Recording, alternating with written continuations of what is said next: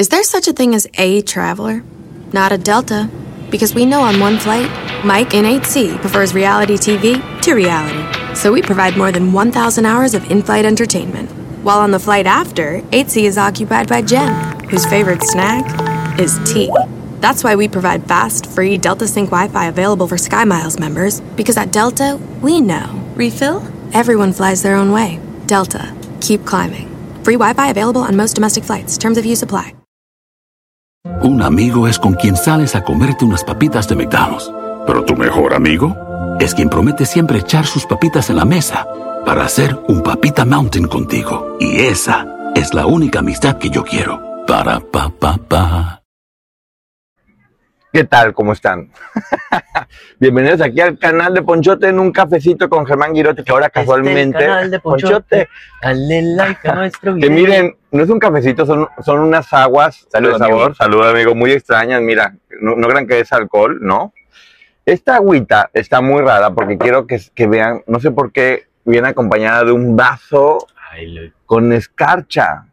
No sé, no sé cómo bajan estas aguas, pero bueno, salud. Vamos a iniciar. Salud. Pues bueno, aquí le voy a presentar a Germán Girotti, que ya, los, ya, ya, ya lo conocieron, ya me echó de cabeza con lo de la cabaña, ya vieron que está con todo lo de los viajes acá, como es un intrépido que se avienta de las montañas de cerros, pero, pero hay una historia detrás de él. Porque el señor Girotti sí, no solamente es actor y muy bueno, sino que además está estudiando psicología y es bueno para la cocinada. Por segunda vez. Por segu- digamos que la segunda parte. Segunda parte. Lo está retomando, porque siempre es bueno retomar todo el principio. Pero vamos platicándonos para que la gente vaya conociendo un poco, porque ahorita vamos a sacar muchas cosas que van a ver ahí. Qué, qué, qué barbaridad. ¿Cómo empezaste con la carrera? Así que dijiste, "Eh, quiero ser actor, ya, voy a entrar, punto, listo. Oh. Mm, fue indirectamente. No, la verdad no fue un deseo mío. Eh, eh, yo estaba modelando en Buenos Aires y, y me salía chamba en desfiles, en gráficas, pero en los, en los comerciales como que no tenía mucha suerte. Entonces eh, la agencia de modelos me dijo, pues te vamos a meter a un taller de actuación para que estés más suelto, eh, para que se exprese mejor en tu corporalidad. Y bueno, comencé con las clases, en principio me asusté, dije, están todos locos. y después ya era yo un Eh, loco. después me enamoré. Sí, sí, me ayudó muchísimo porque yo era una persona muy introvertida y em, el teatro me ayudó mucho a conocerme, a relacionarme con los demás, a soltarme muchísimo y a partir de ahí me enamoré de la carrera. Para ver, ¿cómo empezaste siendo actor? ¿Qué dijiste un día? Dijiste en el espejo y dijiste, oye, me gusta lo que veo. Que el mundo entero disfrute de mi belleza. ¿O cómo fue que decidiste ser actor, este modelo primero? Modelo, pues en mi ciudad es una ciudad muy pequeña y, y de repente salían desfiles en los antros, en los centros comerciales y pues la gente me llamaba para que desfilara. Y en un desfile muy grande de mi ciudad, en un centro comercial, eh, vinieron modelos de una agencia muy importante de Buenos Aires y cuando me vieron me dijeron, oye, yo creo que tendrías que ir a buscar suerte a Buenos Aires, este, tu perfil está padre, y, y yo no, no, no, en ese entonces yo estaba estudiando psicología. Em, entonces no sabía si irme, te- tenía que dejar la carrera, irme a Buenos Aires, dejar a mi familia. Y me insistieron bastante, la verdad, yo no me tenía mucha fe. Y después de un proceso de unos cuantos meses, eh, me animé. En principio fui a Buenos Aires a hacerme un book y mm, presenté esas fotos en diversas agencias y bueno, hasta que me llamaron y empecé allá en Buenos Aires. Oye, pero bueno, a ver, eh, ya, has hablado mucho del, del- del medio de la moda, se dicen muchas cosas de lo que pasa detrás. Y yo sé que aquí no vas a decir la verdad, porque aquí finalmente ya es el canal, vas a estar participando y la gente no quiere que escuches la historia de no, todo el mundo fue muy lindo, todo el mundo es perfecto, no pasa nada, no. Cuál, cuál- cuál es la neta? ¿Qué es lo que pasa detrás del medio del modelaje, especialmente siendo hombre? Porque de las mujeres habla mucho. ¿Cómo Eh, es? En todos los sentidos, ¿eh? No, a ver, en ese entonces yo venía de una ciudad pequeña, eh, yo era muy chavito, tenía una mentalidad muy diferente, muy de pueblo, digamos, eh, eran otras épocas, y bueno, había cosas que me resultaban un poco chocantes. Eh, nada grave, o sea, ahorita lo veo a la distancia y no fue nada grave, pero tal vez este, ok, algunas personas, no sé, fotógrafos, de repente estábamos haciendo shooting o algo y pues querían proponer cosas de más o que me quitara la ropa, este, que no estaba planificado para la sesión, pero, pero me pedían, no sé, fotos personales para, para ellos y bueno, era un poco turbia la cosa y, y no sé, de repente también, este, los hombres como que se me, se me aventaban encima así muy, muy directamente y yo como que me asustaba. eh, no sé, la noche, la fiesta, eh, era mucho descontrol a veces, pero tampoco nunca fui de salir. eh, y, eso, nada grave. Lo que pasa, amigos, es que se habla mucho de repente de que sí, el medio y las mujeres, y que las mujeres sufren muchas cosas además. Y yo, una de las cosas que me he dado cuenta también, y que es lo que quiero que la gente vea, que es difícil para todo tipo de personas, y que el hecho de que sean No, hombres sí. también no significa que no sufran lo mismo, porque también es igual de incómodo muchas veces. Y, y sí, tienen que aprender. Yo tengo un amigo brasileño modelo que me decía, es que aquí es yogo de cintura, o sea, tienes que jugar así como, ¿qué vale? ¿Qué vale? Por aquí va, va llegando. Pues sí, tal cual, como dices tú, o sea, como se le avientan a las mujeres, eh, se nos avientan a los hombres. eh, y, a veces los, los hombres son, son muy directos y muy decididos, entonces se pone intensa la cosa, pero en un principio yo como que me asustaba y no sabía qué decir, pero ya con los años pues me lo tomo muy relajado y pues me río y pues le digo, por aquí no, carnalito.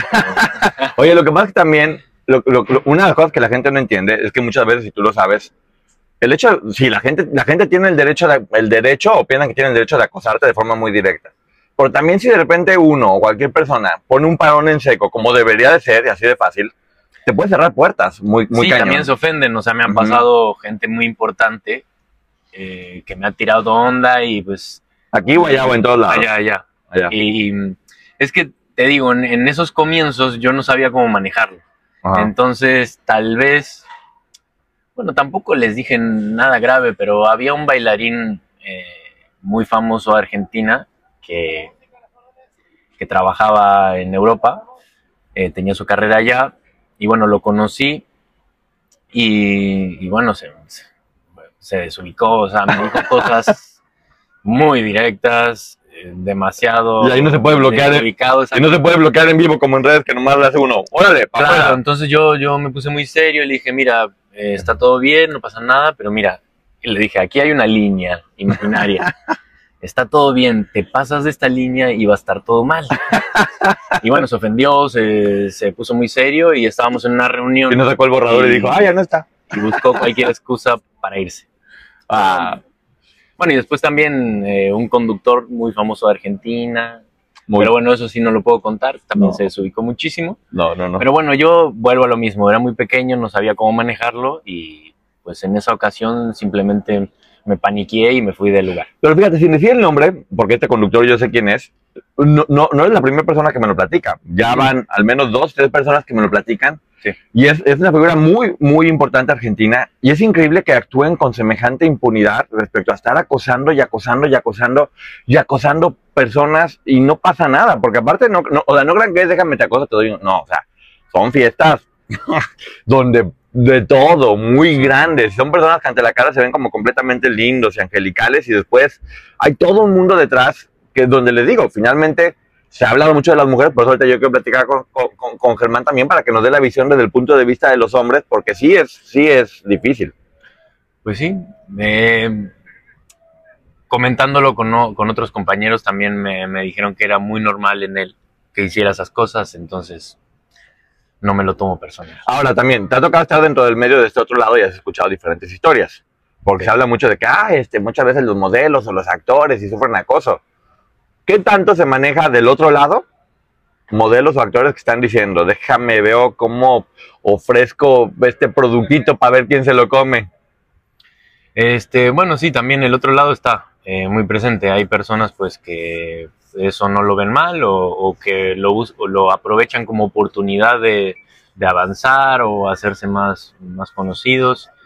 Este, y sí, si no tienen problema, pues, pues hacen lo que quieren. Pero antes de pasar a México, ¿cómo definirías tú lo que te tocó vivir en, en el medio en Argentina? Porque finalmente no es, no está, no, hiciste actuación en, en Argentina, ¿no, verdad? Eh, solamente estudié teatro un año. Ajá. Ya, sí. ¿Viste alguna obra o algo? Pues eh, como la muestra final de- del, del maestro en el teatro, Ok, este, y ya. ok. De- Es que en Buenos Aires solo estuve año y medio y ya, ya me vine para México. Y de lo que tocó vivir en el medio allá y acá, ¿qué es lo más diferente que tocó? Ahora que ya lo conoces. Es que en Argentina, te digo, fue muy poco tiempo y, y yo estaba muy chavo, entonces sí, todo era demasiado para mí, todo era, ay, ay, ay, ay. Pero ya luego cuando vine a México, pues ya fui creciendo, me, me fui metiendo más en el medio y, y, pues era más de lo mismo y ya lo supe resolver de otra manera. Eh, pero no, lo que toda la gente se imagina, pues sí existe. Y como dice Poncho, o sea, de los dos lados, hay personas que no, eh, como es mi caso, y hay otras personas que sí no tienen problema y pues lo, lo aprovechan muy bien. Que llegan fácil. Pero no se pueden mantener, yo creo. ¿no? Yo creo que esas personas sí llegan fácil, Ya pero no la mantienen. comida. Ah, tenemos a- comida, miren. Vamos viendo. Muchas gracias aquí para estar. Gracias. Sinaloa, qué bien se come, ¿eh? Ahí con las amigas. Y nos deja, miren, ahí nomás para que vayan viendo, vamos a presumirles. Miren, taquitos Muchas gracias. de pescado empanizados. Y de arrachera. Vamos a estar comiendo con todo ese rollo. Entonces llega ya la oportunidad de venir a México. ¿Cómo se da esta oportunidad de venir a, a México y, y por qué la tomas? ¿Qué fue lo que dijiste? Eh, es que mm, ha- ha- hagan de cuenta que de 10 trabajos de moda, 6 eran para México. En esa época era muy económico para cualquier persona del mundo ir a hacer producciones de moda argentina. Eh, podían disfrutar de la ciudad, eh, podían trabajar con buenos fotógrafos, buenos modelos y les salía muchísimo más barato que, hacerlos, que hacerlo desde aquí, des- desde México. Entonces, eso, de 10 trabajos, 6, 7 eran para México. Y fueron muchas veces. Entonces la agencia me dijo, oye, eh, pues te, te estás quedando para muchas, muchos trabajos de allá, ¿por qué no pruebas suerte allá? Eh, entonces presentaron mis fotos en diversas agencias y la primera que contestó, pues, pues me vine. Tuve que hacer mi, mi documento migratorio eh, y ya. Me vine, en principio eran seis meses, luego fueron nueve y ya llevo más de 14 años. Ok, pero a ver, ahora, ahora- ahora quiero que la gente vaya entendiendo todo esto. Tú eres de Argentina, de un lugar chico, Bahía Blanca. Ajá. ¿Cuántos habitantes tiene más o menos? Unos Datos. 300. Tra- Trata de toser para otro lado porque el Ah. micrófono te va a agarrar este, toda la tos y va a ser como. Em, son unos 320 mil, 350 mil habitantes. No, no es mucho. Ok, de repente, bueno, pasa a Buenos Aires, que es una ciudad bastante grande. Y luego Ciudad de México, que es la segunda ciudad más grande del mundo. Y Ah, encima, el choque cultural que debió haber sido muy fuerte. ¿Qué fue lo que más así te choqueaba culturalmente de estar en Argentina, llegar de repente en México y decir, ¿comen grillos o qué, o qué era? No, no, el tráfico y el smog. ¿El tráfico y el smog? Sí, sí, sí, Ah. los primeros meses, este, eh, la nariz, este, cuando, cuando me limpiaba la nariz, eh, salía mu- mu- mucho smog negro, o sea, era... Y ahora dices, ¡ay, ahumados! ¡Qué bonitos! No, ahorita no sé, me acostumbré y ya es todo normal, pero sí, los primeros meses de adaptación fue eso, y el tráfico, o sea, el tráfico, y que aquí no tengan que rendir, este... Para, para obtener la licencia de conducir me, me llamó muchísimo la atención. O sea, Paga y ya manejas, mágicamente. sí, que vayas al súper, pagues y, y te lleves tu licencia, fue como, ¿what? O sea, en Argentina es un proceso bastante largo de teoría y práctica, y si tienes un error en la teoría, directamente no puedes rendir la práctica. O sea, no te puedes equivocar en nada de la teoría, y si ya pruebas todo, pasas a la práctica, y en la práctica solo te dejan un error. Eh, entonces eh, te hacen hacer zigzags de frente, zigzags de hacia atrás y estacionar en solo tres movimientos. Entonces es muchísimo más difícil tener la licencia. No, amigo, aquí hay una costumbre prehispánica que dice que si tienes dinero, los dioses te dan la habilidad de manejar.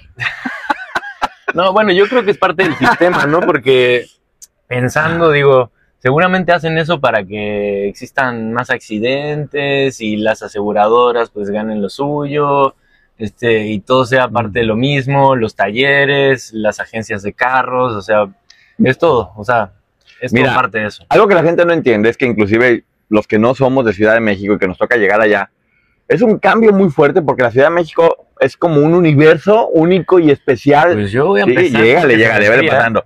Donde todo llega y- y todo pasa de una forma muy, muy fuerte. Es un cambio muy fuerte. Yo me acuerdo cuando recién llegué a Ciudad de México, un taxista me dijo una frase que hasta el día de hoy rige mi vida, que es, amigo, México es místico, mágico y todo puede pasar. Aquí no te preguntes por qué pasa esto, por qué pasa lo otro, porque sí, porque es místico y es mágico únicamente.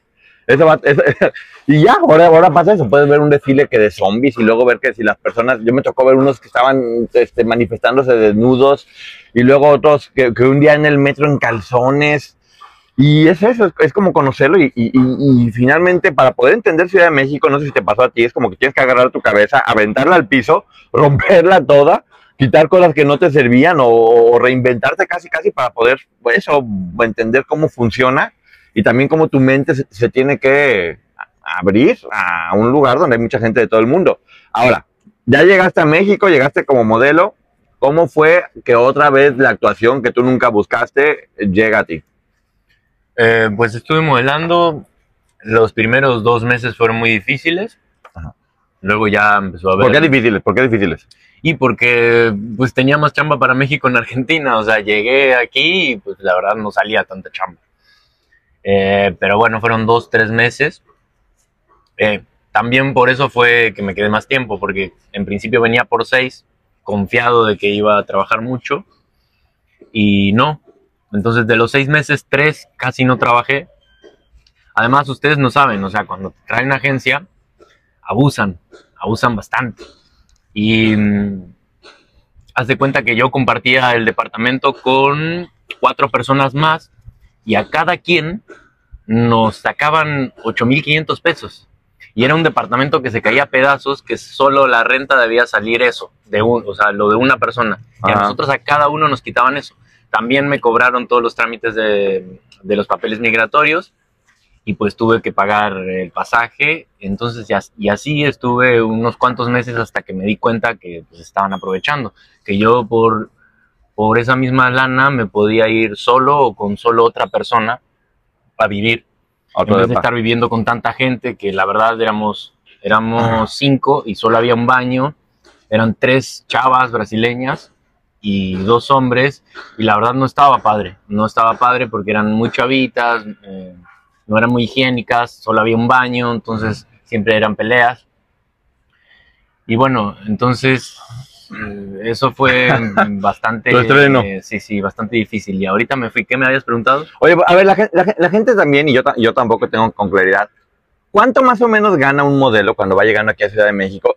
¿Y cómo lo hacen para comer? Porque muchas veces yo, yo sé que de repente no les alcanza. O sea, si la gente se imagina de, ay, llegan los modelos y la vida y la fiesta y todo bien y la pasan increíble y, y se hacen millonarios en frega. No, te digo, si tú no tienes el dinero, la gente te lo va descontando de tus trabajos. Entonces, como que ellos supuestamente te ayudan, pero en realidad te, te están robando un chingo. Em, y si no, pues te traes algo de la anita y vas viendo hasta que empiezas a chambear. Pero el tema es también que... Y eso pasa mucho con las agencias, porque ya después de tantos años uno se termina enterando que los clientes pagan muy rápidamente a la agencia. En cambio, la agencia siempre te decía, no, el cliente todavía no pagó y pasaba un mes, dos meses. Entonces, un trabajo que hiciste en una fecha, te lo pagaban tres meses después. Y esos tres meses, pues, era complicado. ¿Y cuánto gana uno? Pues depende de lo que trabaje y depende de la cantidad de cosas que haga. En un principio, cuando alguien no conoce mucho el lugar, pues es lo que la agencia te, proponga. Además, uno tiene que eh, firmar un contrato de exclusividad, que eso te limita también muchísimos trabajos.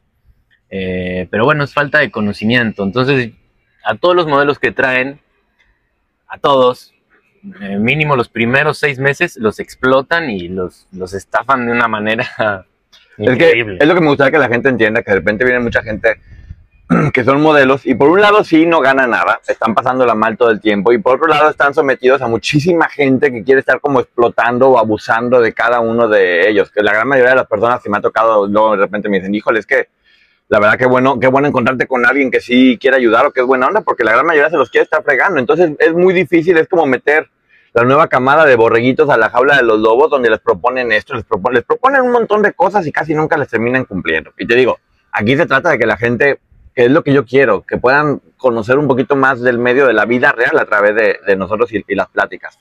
Y la pregunta que te había hecho, que ya me acordé porque hashtag viejito, ¿cómo fue que de nueva cuenta la actuación que tú ni siquiera habías estado buscando te alcanza? Bueno, eh, ya me quedaba muy poco tiempo en México. Eh, ¿Era contrato por un año? no, no, ¿Dos te años? digo, nueve meses. Nueve meses, en ah. principio fueron seis y luego nueve. Ok. Ya me debía quedar un, menos de un mes aquí en, en México y fui a hacer un casting para un comercial. Y mientras estaba esperando, eh, se acercó una chava y me dio una tarjeta de TV Azteca.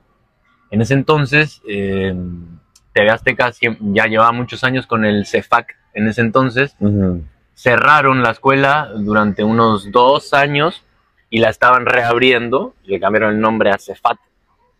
Y bueno, entonces estaban buscando gente para ingresar a esa escuela. Entonces me di una tarjeta y fui a TV Azteca a castear. Eh, me videaron, me, me hicieron improvisar determinadas este, reacciones. Y pues nada, me fui. No solamente fui yo, fueron varios conocidos y amigos también a castear Ajá. ya me regresé a Argentina. Y ya cuando estaba en Argentina, debe haber pasado como mes y medio, recibo un mail de la escuela diciéndome que, que, pues eh, ¿Te habías todavía, no, no, todavía no habían abierto la escuela, que iban a hacer un propedéutico de tres meses Para ver qué onda, este, para conocer a, lo- a los chavos que querían ver. eh, y me proponían, o sea, no me ofrecían absolutamente nada, pues que, que- que- que fuera. Entonces, con el dinero que había hecho en esos nueve meses, pues me, me aventé y, y regresé a México y empecé a estudiar en, en este propedéutico de tres meses, que nada más eran tres veces a la semana. Después de esos tres meses, reabrieron finalmente la escuela y ingresé. Pero ya además, o sea, ingresé con, con algunos chavos que hicieron el propedéutico conmigo y otros acomodados. Bueno, fíjate, es que justamente es eso. La, la gente no tiene idea que de repente toman bastante riesgos. Nada más que sí quiero platicar a la gente que todo el mundo quiere entrar o al CEA o, a- o al CEPAT. Y ahorita ha cambiado muchísimo. En aquellos tiempos, de lo que yo sabía es, la gente que entraba a Televisa, al CEA, justamente tenían que, era todo el tiempo estar ahí en Televisa, imposible trabajar porque pues, las personas como modelos podían ganar bien, que, la gran mayoría de los trabajos de los modelos en realidad son de canías, que es donde ganan muy buen dinero este, y, y- porque sí, sí, ganan muy bien haciendo decanías y tienen que renunciar a todo eso para poder estudiar actuación en Televisa. Y únicamente les daban una pequeña ayuda, si les iba bien, que iba entre 3 mil pesos y, y si bien les iba 10 mil pesos poco a poco iba subiendo, que básicamente era para la gasolina, para el transporte, para lo que sea. Era, era, era muy poquito lo que recibían. Pero por otro lado, en TV Azteca, desde, desde que entraban ustedes a, a estudiar, dime si estoy en lo, en lo correcto o no, porque es lo que he escuchado, les daban como una beca y ya era como que eran actores contratados en, en muchos de ellos, ¿o cómo era? No, a mí no. ¿No? A mí, o sea, sí, finalmente me ofrecieron la beca, pero después de un año. Ajá. Eh, de hecho, de hecho, yo tuve que ir a hablar eh, porque ya me había terminado mis ahorros. Y les dije, ya se estaba por cumplir un año, ya eran todos los días de la semana y varios días de la semana era desde muy temprano hasta 6, 7 de la, de la tarde. Entonces, este, pues, yo casi no tenía dinero para comer, entonces fui y yo sabía, porque te digo, o sea, entramos los que hicimos el propedéutico, que a ninguno se le daba ninguna beca, ni siquiera un peso. No te dejaban hacer cosas porque tenías que estar ahí estudiando. Eh, y siempre que tú le proponías y les decías que pues tenías que vivir de algo y comer, te decían, pues elige, o sea, aquí tienes una oportunidad muy grande. eh, si, si quieres trabajar, salte y trabaja, pero o sigue estudiando aquí. Y finalmente es como una beca en una universidad. Pero sí, o sea, te digo, o sea, cuando reabrieron el CEFAT, entramos los que estudiamos en el propedéutico, algunos, no todos, y gente acomodada, que venía con chofer, con su beca gigante. Sí. Entonces, de ellos sí, de entrada, algunos sí tenían una beca muy buena. Y a mí sí me la ofrecieron, pero después de un año, porque yo les dije, miren, se me terminó el dinero, no voy a poder seguir estudiando. Y pues finalmente después de, de esa plática sí, sí me ofrecieron. Según yo empiezan, o sea, empiezan como en 20 mil, es como una ba- ba- baja, y luego van subiendo como en 40 mil. Y hay personas que se pagan hasta 70 mil. Sobre todo yo sabía de Es algunos de la- diverso y es Ajá. quien te lleve, o sea, porque te digo, va gente de todo el mundo. Yo estudié con, no sé, españoles, franceses, eh, Italianos. argentinos, italianos. Entonces, es depende la, la persona que te coloque ahí. O sea, te digo, había personas que llegaban con chofer.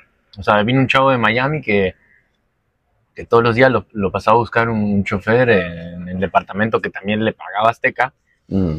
Y lo llevaba a la escuela.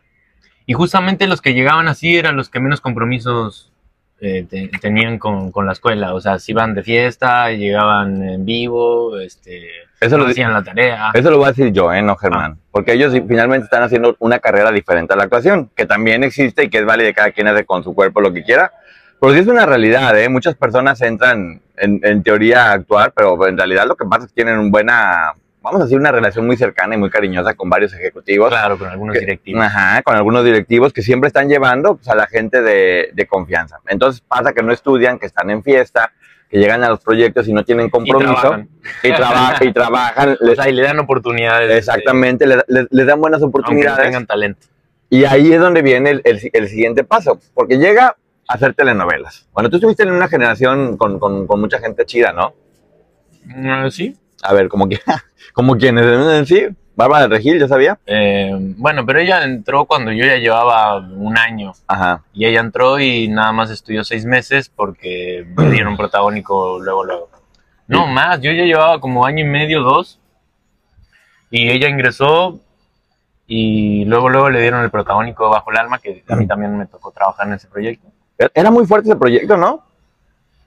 Pues había muchas esperanzas, al proyecto no le fue muy bien, eh, pero digo, había personas muy, importantes y, y, digo, de un gran renombre trabajando ahí, como Roberto Sosa, como Manuel Bernal, Ari- Telch, este, y muchísimos más que me estoy olvidando, pero bueno, de la camada de, de- de mi generación, eh, estaba Pauleta Hernández, que ahorita me acabo de enterar que se acaba de quedar para una película en Hollywood. De Soap. Eh, exacto.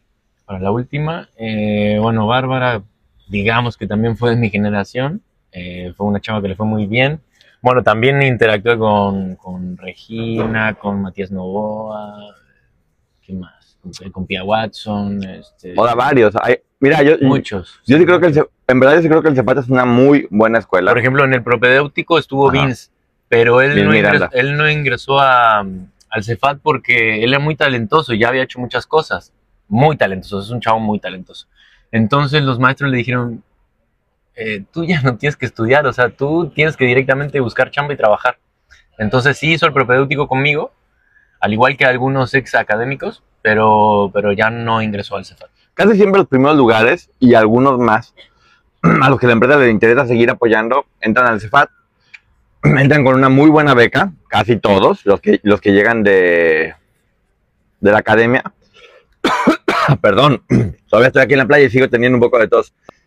Pero pues es eso, ll- llegan allá y los van preparando y le dan primero unos capítulos como de lo que callamos las mujeres y todo ese tipo de cosas como para irlos fogueando un poco, ¿no? Que veíamos todos los capítulos de lo que callamos las mujeres y todos estaban ahí como fogueándose, donde iban más o menos platicando.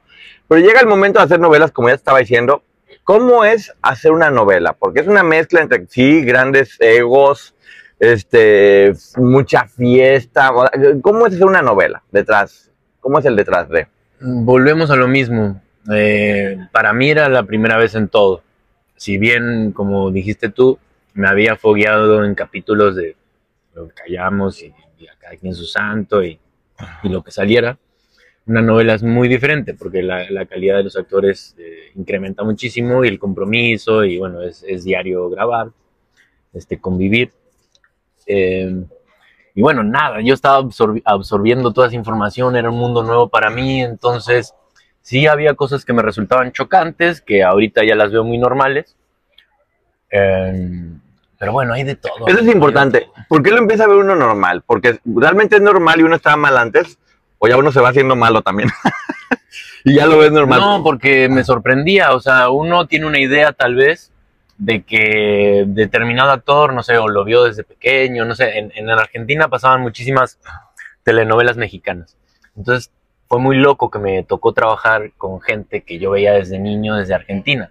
Entonces uno idealiza o piensa que, que esa persona es de, de determinada manera. Y ya luego cuando la conoces personalmente y trabajas con ellos, pues es diferente. Es diferente. Eh, y bueno, hay de todo. O sea, la verdad que tienes actores comprometidos y actores que no, que están en su zona de confort, eh, que ni siquiera estudian sus parlamentos, se ponen el apuntador y lo que el apuntador le diga lo, lo repiten porque ya conocen el oficio, saben cómo medio cumplir y como ya tienen determinada fama, no se exigen más. Entonces, pues lo resuelven, la verdad. Y otros actores que tienen determinados vicios y, y no se comprometen, o sea, llegan a, llegan en otros, o sea, en otro mundo a los llamados y a veces se hace muy complicado este, sacar muchas escenas o, o las grabaciones se hacen complicadas justamente por, por eso. Porque llegan en Disneylandia, por decirlo de alguna forma. Exactamente. Se toman, se toman el licuado mágico y terminan estando en otros lugares. Porque sí, te digo, la gente muchas veces no, o sea, sí todo el mundo platica de que no, es que era, tenía ciertas adicciones, pero llegaban a la grabación y era muy profesional. No, no es cierto. O sea, muchas personas llegan a las grabaciones y como tienen un gran nombre y dan resultados finalmente, este, yo sí me sé los nombres que no lo voy a decir evidentemente, pero se sorprenderían de personas mucho, muy importantes, que también es un poco faltar de respeto a los compañeros, porque creo que es una cuestión que a lo mejor ahí es teatro y televisión, creo que es un poco diferente, porque en teatro en realidad trabaja las personas, trabajamos todos y no hay casi dinero. Es dinero básicamente para sobrevivir y, es mucho amor al proyecto. Y creo que en la televisión sí es mucho de dinero porque se gana muy bien en una, en una, en una telenovela. Un, un, actor puede trabajar un año en una telenovela y puede, puede descansar uno sin problema, ¿no? No es justificar, pero sí puedo llegar a entender algunos porque de estas personas que estamos hablando, pues vienen de una época, o sea, trabajan hace tanto, que idealizaban tanto al actor y lo convertían en un dios y tal, tal cual, como dices tú, ganaban sueldos exagerados, que la verdad, pues, pues las personas se les hacía fácil creérselo, ¿no? Sí, el ego. Entonces, entonces por eso también eh, digo que no lo justifico, pero entiendo tam también por qué se comportaban ese tipo de actores de, de, esa manera. Hoy no es así. Yo creo que sí se siguen ganando sueldos muy buenos, pero no como en esa época. Y hoy también este, se aterriza un poco esa gente. Sigue pasando bastante, pero no tanto como antes. También quiero que la gente entienda cómo es, cómo es la carrera y cómo tiene como diferentes niveles. Tú de repente te aventaste cuántas novelas seguiditas. ¿Cuatro? Cuatro. Cuatro seguiditas, ¿no? O sea, una tras otra. En la cual se gana buen dinero, es un nivel de popularidad, trabajas con gente muy importante, estuviste en qué? Vivir a destiempo con toda el alma, huepa. Bajo el alma, eh, a corazón abierto. Ah, era la versión Vivir de Grey's Anatomy. Los Rey, eh, un escenario para amar. Y bueno, y participaciones en, en alguna que otra serie que sacó el 7. Pero, por ejemplo, empie- em- empieza, empiezas a trabajar en telenovelas. Pero bueno, también se paga mucho derecho de piso. ¿eh? Sí. Yo, o sea, yo tenía buenos papeles, pero mi sueldo era de pagar derecho de piso. Y inevitablemente te, te terminas enterando los sueldos de los demás y es obvio que estás pagando derecho de piso. A ver, sí, me tocó seguidilla, pero bueno, no era acorde al rango que tenía la novela. sin que tú me digas, según yo, según yo, una persona si, si- muy mal le va en una telenovela gana como 20 mil baros, entre 20 y 40 mil baros, si muy mal le va. La gran mayoría ganan entre 80 y 120 y las superestrellas llegan a ganar hasta un millón este, al mes. ¿Va, va más o menos por ahí? Bueno, a mí me tocó solo una persona que ganaba más de un millón, eh, pero bueno, también eh, tiene más de 30, Sí, o sea, 35 años de carrera. Hasta un millón, o sea, por decirlo, pero sí, en- en- entre 600 y un millón 200. Las grandes estrellas o los No, grandes no, bueno, ¿no? ¿Más? No, casi, casi, casi un millón. No Creo sé. que eran como unos 700 mil, tal vez. No, pero según yo, una de las personas que trabajó contigo sí ganó un millón. Ah, bueno, y no, no, no, yo no me sabía el sueldo de todos, pero digo, de algunos sí, y, y no, a uno no le pagaban en pesos, amigo, le pagaban en dólares. En dólares. Sí. Pero, Pues bueno, yo, Porque él tenía muchas propiedades afuera y cuando no grababa aquí vivía en Estados Unidos. Vivir a tiempo es una muy buena novela que les recomiendo que vean.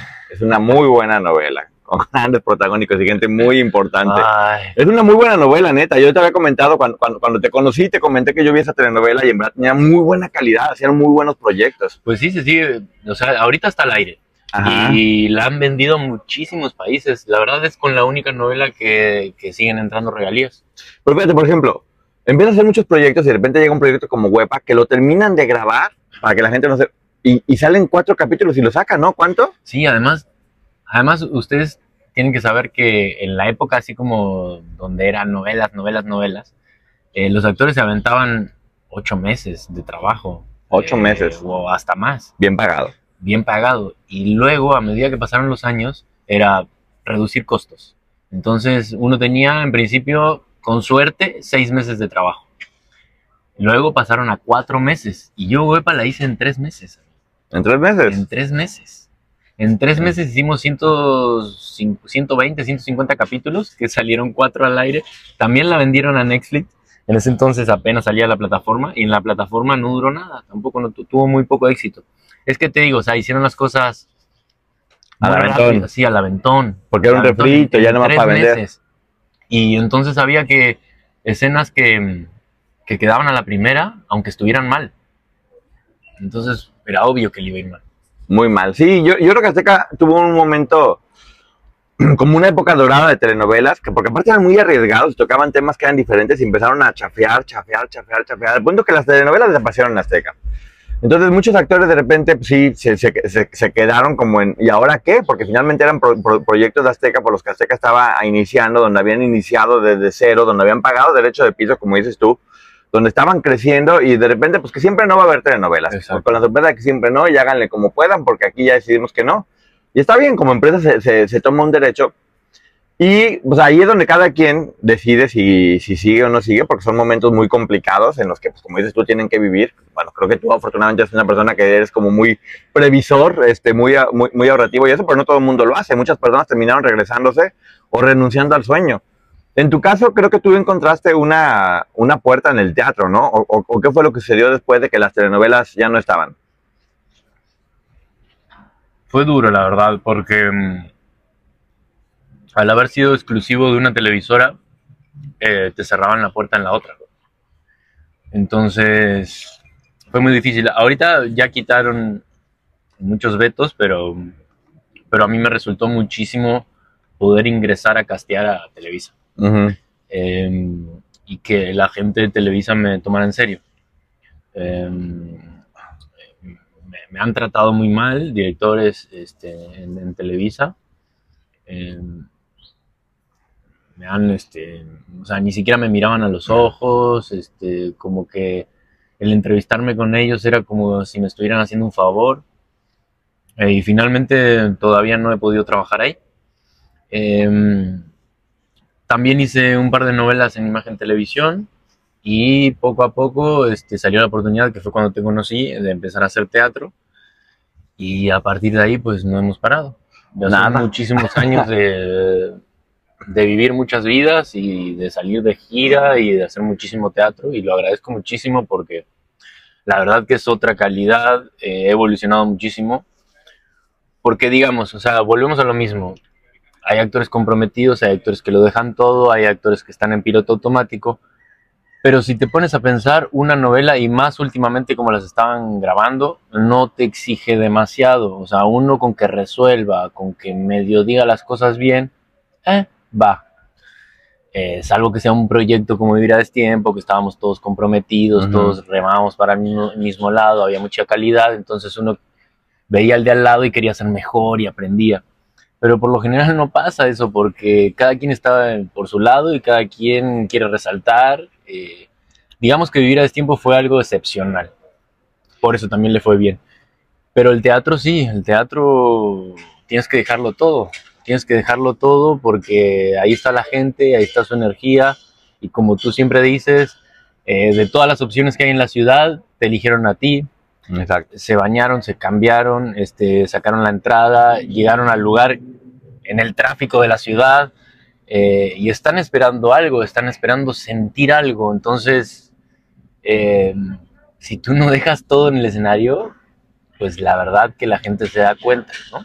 Pero fíjate, algo que me llamó mucho la atención es, yo conocí a Germán en una obra que se llamó Money, que dirigió Adrián Rubio, que también forma parte de- del, del CEPAT, y también estuvo Ramiro Tomasini, que también fue parte de tu generación, o, o o, era No, alguien después. Bueno, también estaba Rami- Ra- Ramiro Tomasini junto con Hierro Taeche, que también estaba en el, en el Cefat, y Romina Dinardo. Lo que pasaba fue que estando en microteatro, una, no se gana casi nada, en verdad, ¿eh? se reparte lo que entra en taquilla y se lo juro que es mucho amor al arte.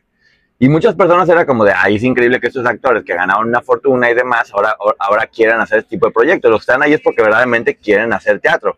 Y Pero quieren evolucionar también. Pero también pasaba algo muy raro que a mí me daba muchísimo, muchísimo coraje, porque tengo que decirlo aquí, que eran muchísimas personas que estaban ahí haciendo teatro, era de, ay, no, no son actores porque hacen telenovelas, ay, no, son guapos y como son guapos no son actores, o no, o no son comprometidos, y ay, están trabajando con gente que no son actores, porque pasaba mucho, había mucha gente del gremio del teatro que inmediatamente ven a alguien que hace televisión, o que ven que tiene un buen físico y dicen, no, ya, a la fregada, no valen. Y yo lo que les podría decir es que yo veía a personas que eran completamente comprometidas, que todo el tiempo llegaban a tiempo, que llegaban con los textos aprendidos y que eran exageradamente profesionales y que además lo, estaban haciendo muy bien y cada vez iban mejorando, porque también en televisión muchas veces los limitan a poder hacer personajes como mucho más arriesgados, ¿no? Y creo que en el teatro yo sí empecé a ver mucho crecimiento este, de parte de todo, bueno, especial- especialmente de ti, porque es eso, muchas veces no es que no lo tengan, sino que no se les da la oportunidad de poder demostrar lo que son. Y también se llenan de muchos prejuicios. Ahorita que estamos viendo a Tenoch Huerta, que eh, también estoy de acuerdo, que dice, no, es que sabes que no hay un poco de racismo a la inversa o no se habla mucho de las personas. Este, si tú eres blanco, ya tienes todo adelantado. Yo sí me he topado a lo largo de mi carrera con muchísima gente que es Para algunos, este es el sonido de...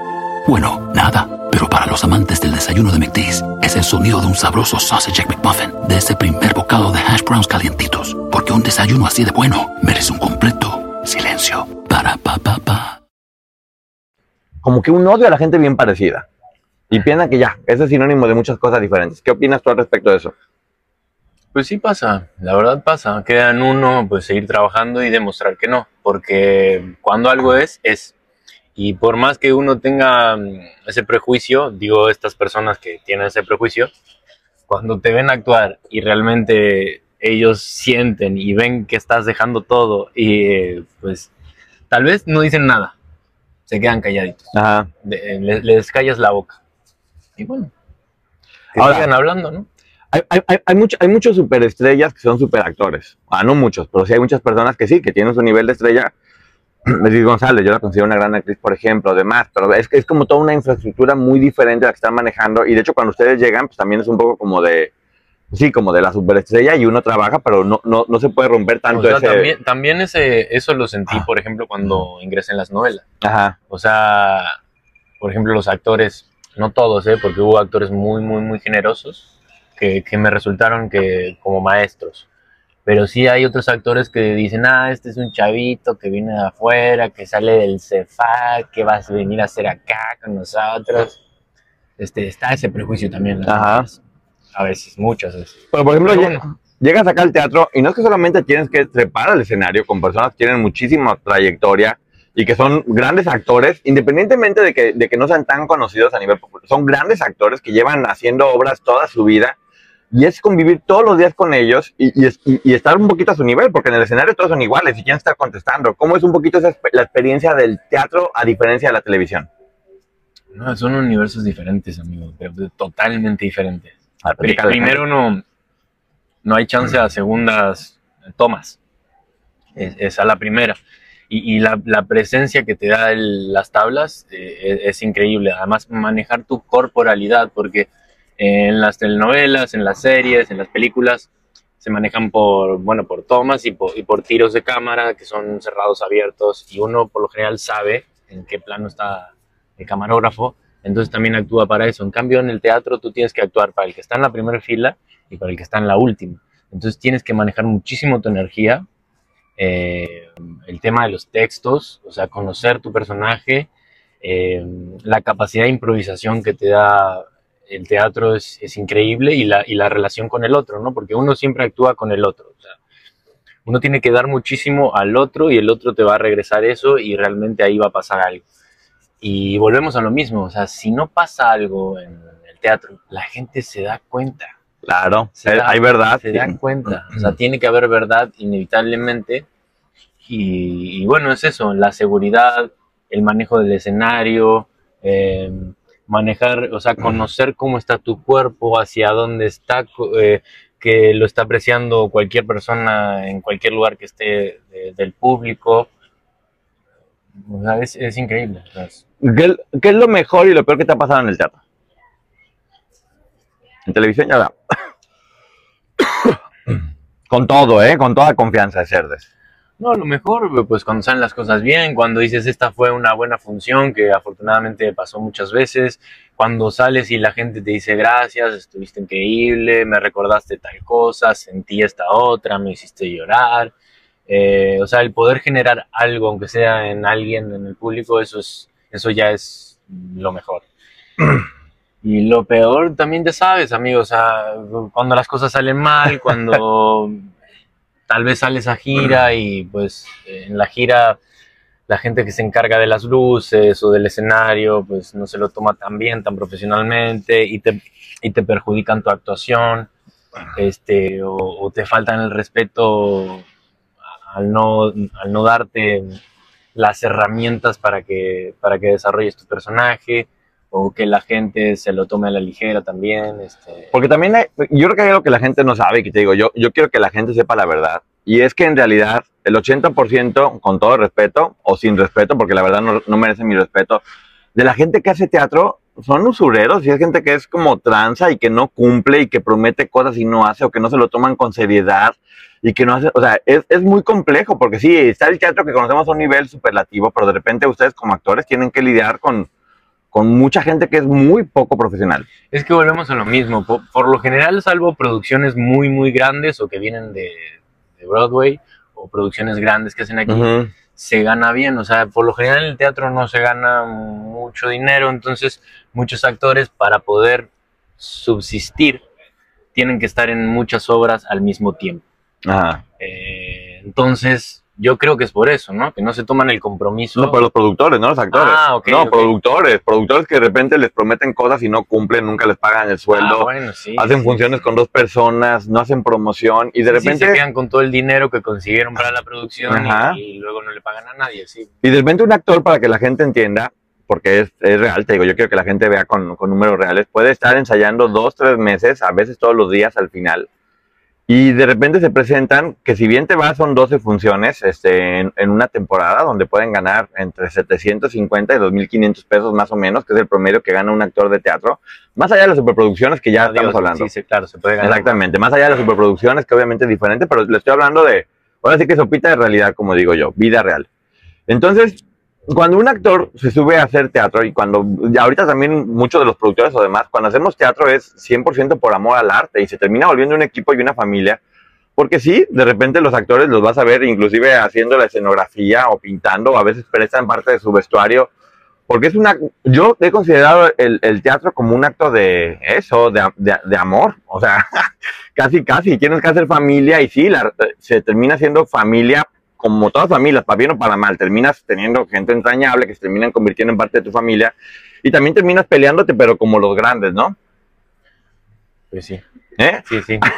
Las cosas pueden terminar muy mal, la verdad. Algunas pueden terminar Porque muy... di- volvemos a lo mismo, uno entrega tanto, o sea, da tanto esfuerzo y durante tanto tiempo no está cobrando un solo peso, que tal vez, o sea, tú estuviste ensayando dos, tres meses sin cobrar absolutamente nada, ensayando casi toda la semana, te prometen 12 funciones y a la hora de la hora das una con suerte y bye.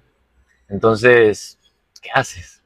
Yo no, ¿Te ¿eh? quieres, te quieres Yo comer no vivo? soy. Diles, amigo, que yo no soy de No, esos. no, tú no eres. Te quieres comer vivo al, al productor o a, o a esas personas. Sí. Y, y ellos se resguardan. en, no funcionó, no vino la gente. Mi, mi, mi, mi, mi, mi". Mi, mi, mi, mi, Y es compromiso de uno también hacer que vaya, la- que, que- que vaya la gente y planear un buen Porque en realidad ellos ya lo sabían desde el día uno. Entonces eso, o Mm. sea, ellos iban a quedar con todo y iban a meter esa excusa como siempre. Entonces, no está padre. Amigo, yo ahora, por ejemplo, ya las telenovelas, yo considero que ya están pasando a un grado completamente diferente y ahorita lo que todo el mundo está queriendo hacer son series.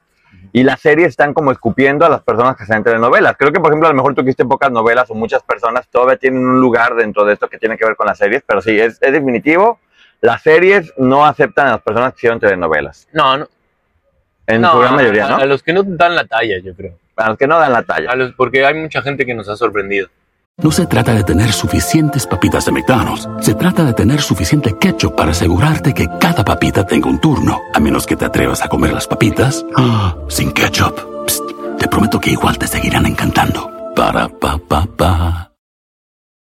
Sí, pero Hicieron novelas. Sí, son, sí, son pocos, ajá, pero sí han sorprendido. es un poco más difícil. Ahora, antes era como que en una en una telenovela casi ca- casi casi tenías que ser el príncipe encantador, la bella durmiente, porque tenías que tener una imagen casi casi perfecta, pura, angelical.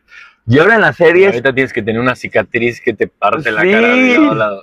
y, y- y- mínimo hacer el zungiringiri encima del Ah, elevador sí, con, sí, con cuatro personas. Las, las nalguitas a Mi- todo el mundo. Mínimo y hacer zungiringiri con de todo. O sea, va, va a ser un hombre, una mujer, dos hombres y una mujer, tres, cuatro mujeres y tres hombres.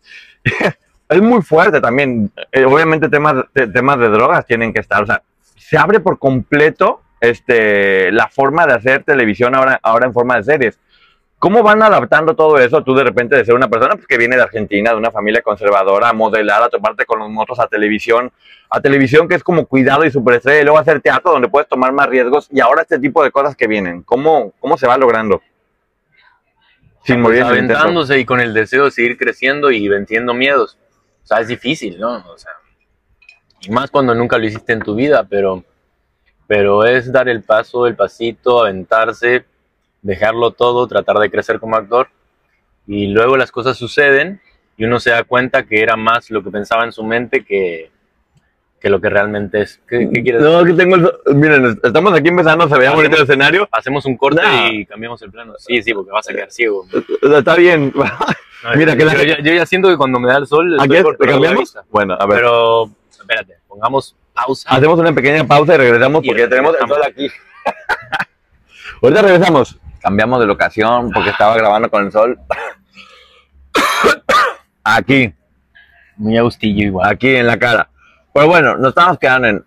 Ya viene todo esto de las series, que es como muy complejo, que hay que hacer personajes muy, muy, muy distintos. Pero pa- parece también que es raro como todo se termina medio mafiando. Así como de repente el cine agarró a cinco y no dejaba de trabajar con los cinco, el teatro pasó igual, la televisión igual. Ahora las series igual como que agarran cinco personas y, y como que a la gente le cuesta mucho trabajo apostar para personas nuevas. ¿Qué, les podría decir a todos los productores que, que hacen eso? Que no No, mamen, bueno. que no mamen.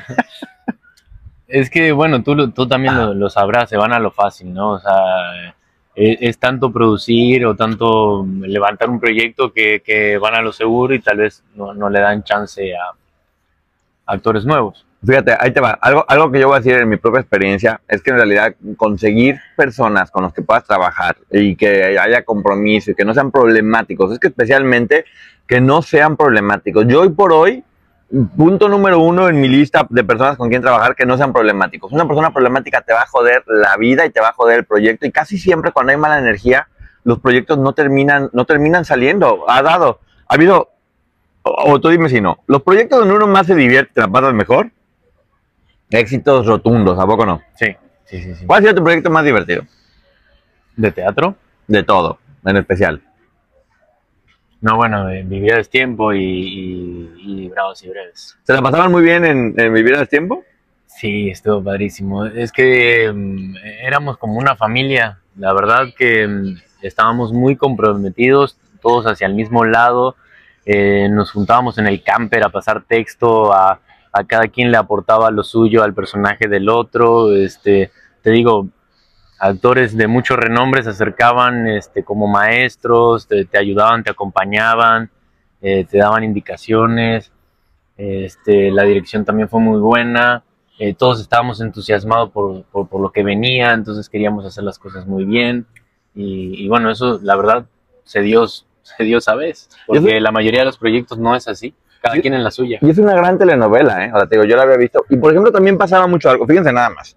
A pesar de que yo lo conocía, ya era mi amigo, había personajes que yo ni siquiera se me había ocurrido ofrecerle porque decía, no, pues a lo mejor va a decir que no, están muy locos y demás. Y ahora, pero resulta que son los que más le gustan. Y en verdad, a veces también, una de las cosas que yo aprendí fue, no pienses por los demás. Hay un personaje en especial en esta obra Bravas y Breves que ahora se va a llamar Cama para Cuatro, muy prontito ya, principio del 2023, para que vayan a verla, que va a ponerse buenísima.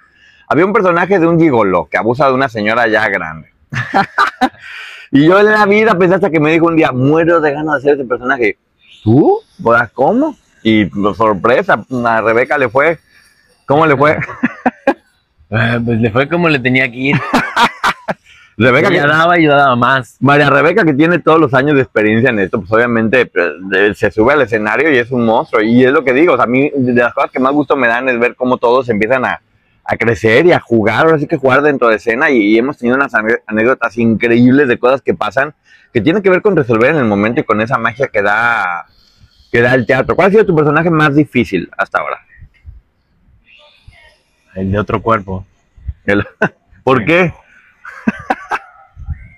Y sí, fue muy difícil porque también era un- un- una obra que, que combinaba varios géneros. Eh, este, ¿Quién hizo esa locura? no sé, no sé quién habrá sido, ¿no? Le voy a platicar más o menos. Otro cuerpo es una historia que parece ser que es un matrimonio, que buscan un chavo, todo parece indicar que es para hacer un trío.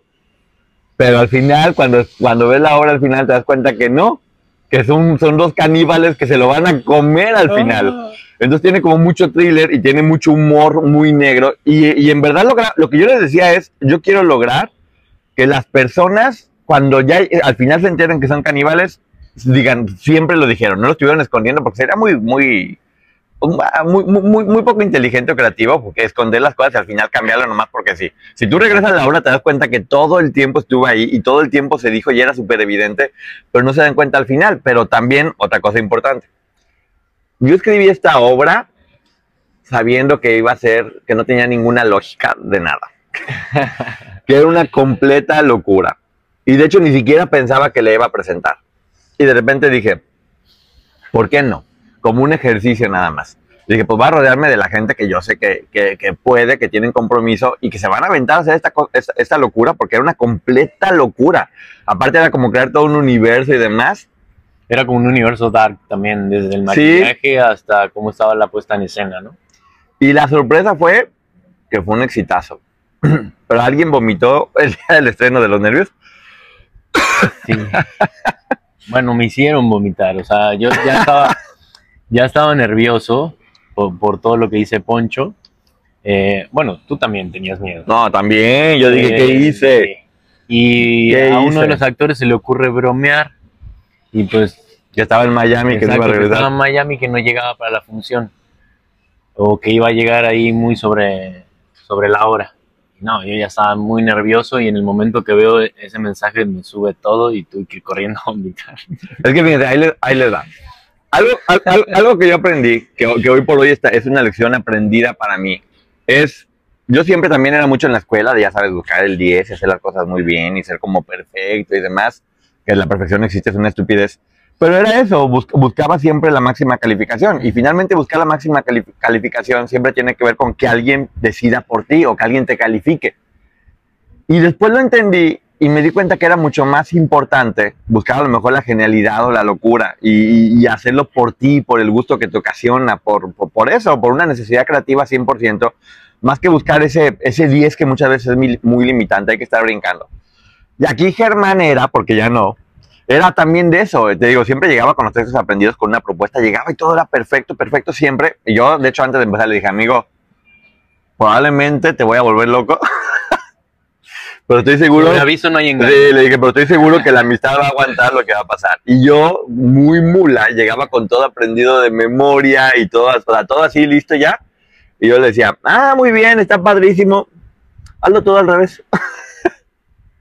y, ca- y ca- y cambia todo. La vena, la vena. Ajá. Y me decía, pero amigo, ya me dijiste que ya soy todo. No, haz todo diferente. No, ahora grítalo. No, ahora susurralo. No, ahora ríete. Ahora todo ese rollo. Porque yo quería sacarle la locura. Porque la otra chica, eh, eh, El- Elsie Flores, también era de teatro clásico. Y Gabo Figueira era, era- es la persona que, que hace el taller más importante en Casa Azul.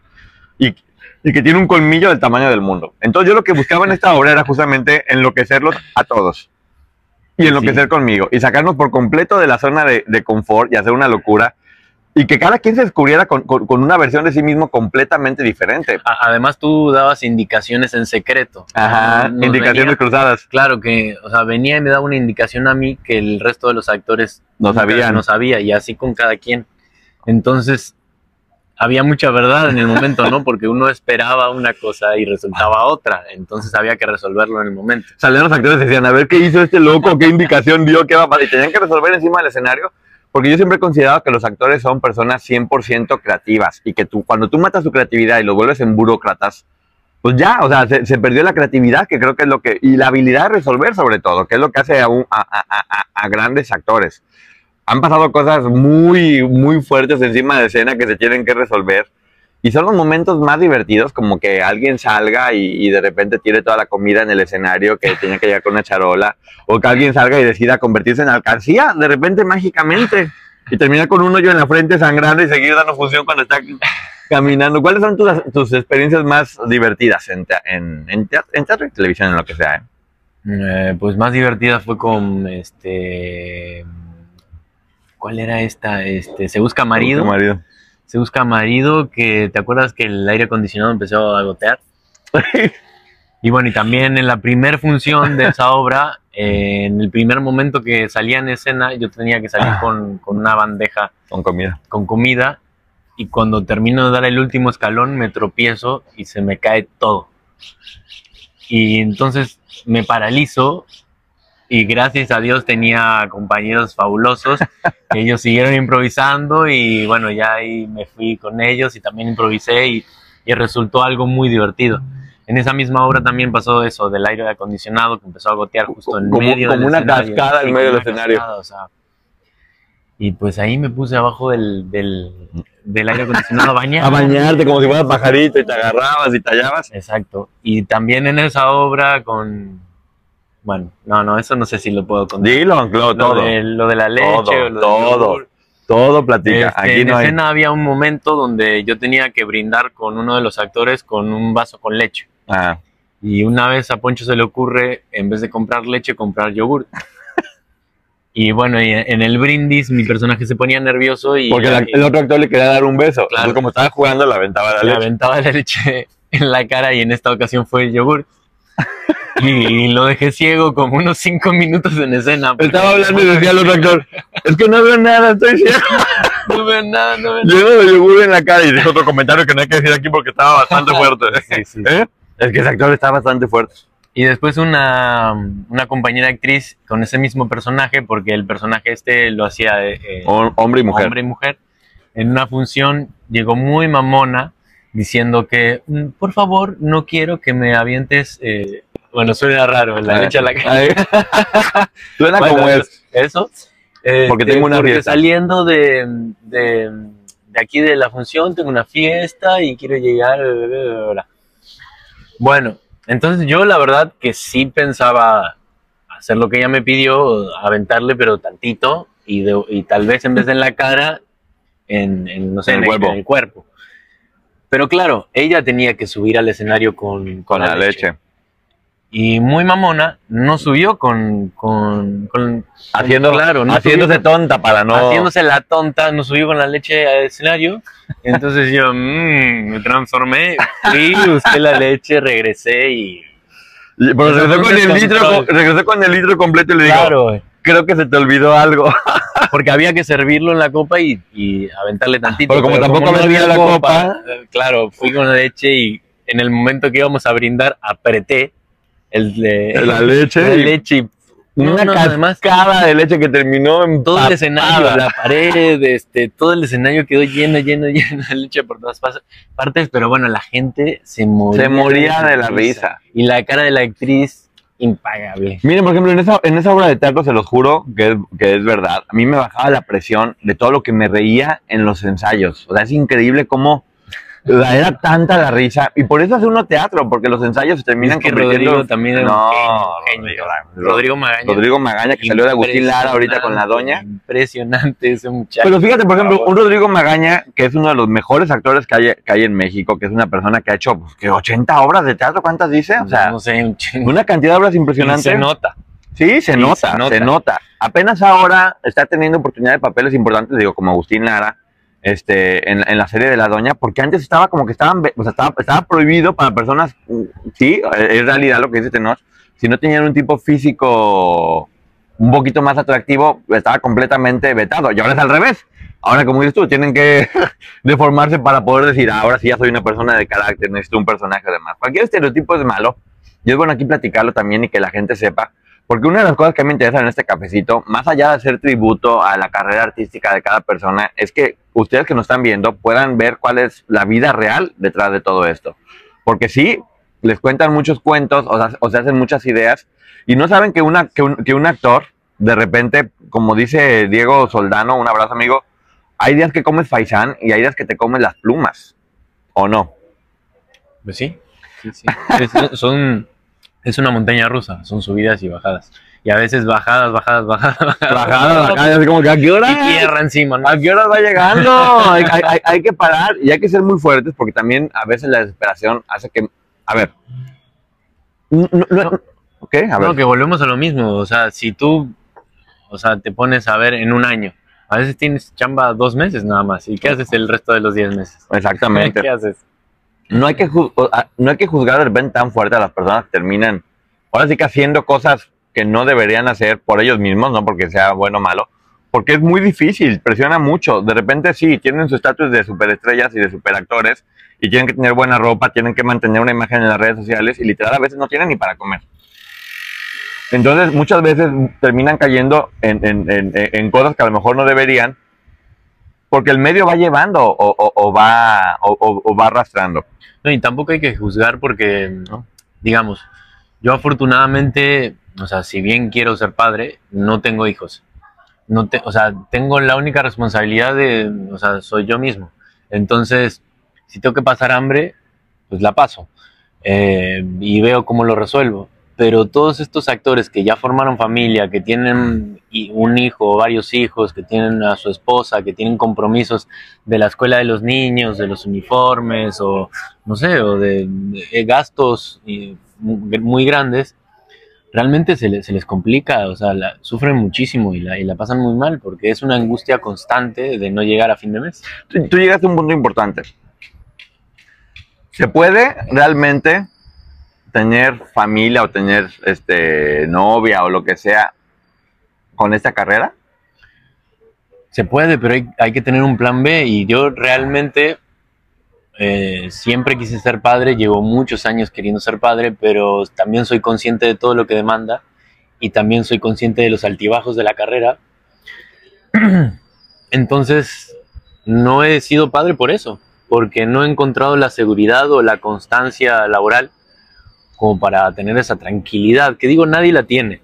Eh, pero en, este ambiente resulta más desequilibrado todo también. Entonces, sí estaría padre poder, poder tener una constancia o una seguridad para también poder avanzar en la vida, en los sueños y en los deseos que uno tiene. Ahora imagínate que tienes ya un hijo y te dice quiero ser actor. ¿Qué No, pues le digo la neta. La neta Es lo que te digo. uno, o sea, ¿Qué- qué te- digo que, que sea lo que quiera hacer, Ajá. pero vas a ver la realidad de todo. Pero ¿qué tres consejos le darías? A tu hijo, ¿eh? Ya no, ya no a las personas normales, a tu No, hijo. bueno, o sea, que, que sea lo que él quiera, que mm, yo voy a tratar de, de que estudie en el mejor lugar y que deje todo y que trate de ser el mejor siempre. Porque a fin de cuentas, si bien hay muchos altibajos, uno también tiene que estar preparado para cuando llegue esa oportunidad y tiene que estar listo y tener esas herramientas. Entonces, si uno fue comprometido, si uno estudió y, también tuvo la oportunidad de hacer teatro, de hacer diferentes cosas, en el momento que llega la oportunidad va a tener las herramientas para poderlo hacer muy bien y tal vez es muy probable que le den esa continuidad o que tenga la oportunidad y más si al proyecto le va bien, este, se ve, o sea, la gente lo ve, lo recibe bien, de que, de que le den una continuidad. Entonces, ser el mejor en lo que decida hacer. Obviamente voy a estar ahí para darle todas las herramientas y para, para hablar de las cosas malas tal vez de, No de te- esta carrera. Si es menor de edad, no te le separes nunca. Ah, no. Nunca. Si, son menores de edad, no se les separen nunca. No importa Igual no qué sé digan. qué- qué tan padre sea que, que empiecen de- desde Pues no, pero si ya empezaron, no se les separen, porque la neta estamos viendo que es, es, bas- es bastante complejo lo que está pasando. Porque en el también medio. pasa mucho que padres que tuvieron ese sueño frustrado o que nunca pudieron, este, quieran vivir de los hijos y eso no está padre. Amigo, ¿qué es lo más difícil que ha pasado? O sea, ¿qué, qué ha sido lo más difícil en tu carrera y qué ha sido lo más bonito? Uy, vas a tener que editar aquí porque voy a tener que pensar. no, pero piénsale. tú piénsale. O sea, la, la- la cosa, mira, lo, que- lo que quiero es que la gente se vea un poquito de realidad. Porque uno lo vive de repente y es muy duro, en verdad. O sea, es muy duro cuando lo vives de cerca. Y, y, pues eso, la gente a veces piensa que es todo oropel y todo fama y todo, y todo verse bien o que, o que la tienen muy fácil. Y la verdad que, la verdad que es muy complicado. Y no nomás en el lado de actores. Te da una chance de pensar por eso lo Sí, mucho. no, no, igual creo que voy a volver a lo mismo, o sea, lo mejor, porque también esa fue la razón por, que- por la que decidí ser actor. Este, el poder generar algo eh, en alguien, o sea, en, en un televidente o en alguien que esté en el público que diga, o sea, o recordé o entendí esto, o, me emocionaste, o no sé, me transmitiste algo, tu, tu personaje tuvo verdad, este, es igual a un primo, un amigo, a un hijo, este, vi cosas de, de tal persona en ti, lo hiciste muy real. Eso creo que es lo más lindo que, o que se acerque a alguien y que te diga gracias por la entrega, gracias por la dedicación, disfruté muchísimo la obra, o sea, eso es lo que todo actor quiere. Y lo más feo es, es, es golpear puertas y que te las cierren en la cara. Para algunos, este es el sonido de... Bueno, nada. Pero para los amantes del desayuno de McDee's, es el sonido de un sabroso sausage McMuffin, de ese primer bocado de hash browns calientitos. Porque un desayuno así de bueno merece un completo silencio. Para pa pa pa. Oye, pero más feo. Hay algo que también quiero preguntarte porque, porque me voy a morir con estas dos. No, pero es verdad, porque hay, hay- algo que me llama, mucho la atención de ti y que me ha llamado la atención siempre. Sí me ha tocado ver muchas personas que terminan desbarrancándose y tú has podido tener muchas oportunidades de desbarrancarte y siempre has, has- sea, te has mantenido como muy leal a, ti, a tus derechos, a tus hacer las cosas bien, a ser correcto y a no, a no caer en, en cosas. ¿Cómo, ¿Cómo se logra? No, no sé cómo se logra, pero sé que, mm, que de eso, eso fue gracias a mis padres, a, a mi educación y a, a venir de donde vengo, a mis amigos, o sea, el- del círculo de donde salí. Y también la suerte que tuve de que se cruzaran maestros o personas extraordinarias como, como tú en el camino. Eh, amigo. este, y, y que me ayudaran, o sea, que realmente veían cosas en mí, tal vez veían que me faltaba mucho, pero veían algo ahí que había, y entonces venían y me decían, sigue luchando, o sea, lo que estás haciendo vale mucho la pena, y que venga alguien con una carrera muy grande o, o que trabaja en esto hace mucho tiempo y te lo diga, porque en, en esta carrera también, y más que nada en un principio, hay muchas inseguridades, ¿no? Sí. y más, porque uno se siente más seguro o menos seguro, depende de la cantidad de trabajo que tiene. Y eso también está mal, porque uno pierde la confianza y no, no debería ser así. Entonces yo creo que es eso, la familia, que tuve la suerte de que afortunadamente personas muy buenas se acercaron como, como sensei, como maestros, este, a, darme ánimos, a darme consejos, y, eso obviamente que te hace, te hace salir adelante. Y no sé, por ejemplo, cuando estudié la carrera, eh, muchos maestros me, me marcaron el camino. eh, Fabián Corres y otro grande fue el maestro Quintanilla. El maestro Quintanilla siempre nos decía a todos los alumnos, ahorren, ahorren, ahorren, ahorren, ahorren, ahorren. Por algo. Y yo le hice caso. Y bueno, o sea, no, no, no es que me salvó la vida, pero sí para muchas situaciones difíciles me ayudó el haber ahorrado. Pero bueno, yo también quiero decirte algo. O sea, yo no cuando- salir de fiesta también cuando muchos se iban de fiesta o, o- o gastaban a lo loco en, en, todo, en, alcohol, en mujeres, en, viajes, eh, locos, eh, pues así terminaron. algo, algo que también quiero que la gente sepa es que yo, por ejemplo, cuando conocí a Germán, yo no, no era amigo de Germán. O era amigo de, de Adrián, o conocí a Adrián. Y todo esto que ha pasado con, con la, con la carrera, los proyectos que hemos hecho, él se lo ha ganado proyecto por proyecto, porque cada proyecto daba un poco más. Y yo era como que iba confiando más en él y se lo ganó finalmente. Entonces, pues bueno, amigo, este, gracias por haber estado en este cafecito que terminó siendo algo Sí, así con bases. Sí. Salud. Sí. Y ahí pongan todos sus comentarios, ya saben cómo es la vida real, cómo es esta carrera. Y yo ya me tengo que ir porque tomé mucha cerveza y me Sí. estoy haciendo pipí. Bueno, amigo, gracias. Gracias por No, amigo, gracias. Gracias por, eh, por este viaje increíble que ganamos, eh, grabamos muchísimo contenido. Mucho. Padrísimo. Esperen ahí para verlo. Conocimos lugares en una semana que, que eran para, para conocerlos en meses. Fue todo muy intenso, pero la verdad que, que eso también ayuda, ¿no? A, a- pues a, a entender muchísimas cosas, a seguir creciendo, el ver los contrastes de México eh, fue increíble, la verdad. Y que la gente sepa que aquí va- estaremos teniendo pronto sorpresas, porque ya saben que esto de canal de Poncho te va a crecer. Así que, muchas gracias. Bye. At Delta, we know Mike in 8C prefers reality TV to reality. So we provide more than 1,000 hours of in flight entertainment. On the next flight, 8C is Mandy, a foodie. So we offer all types of food options. Because at Delta, everyone flies their own way. Delta, keep climbing. Para algunos, este es el sonido de... Bueno, nada. Pero para los amantes del desayuno de McDee's, es el sonido de un sabroso sausage McMuffin, de ese primer bocado de hash browns calientitos. Porque un desayuno así de bueno merece un completo silencio. Para pa pa pa.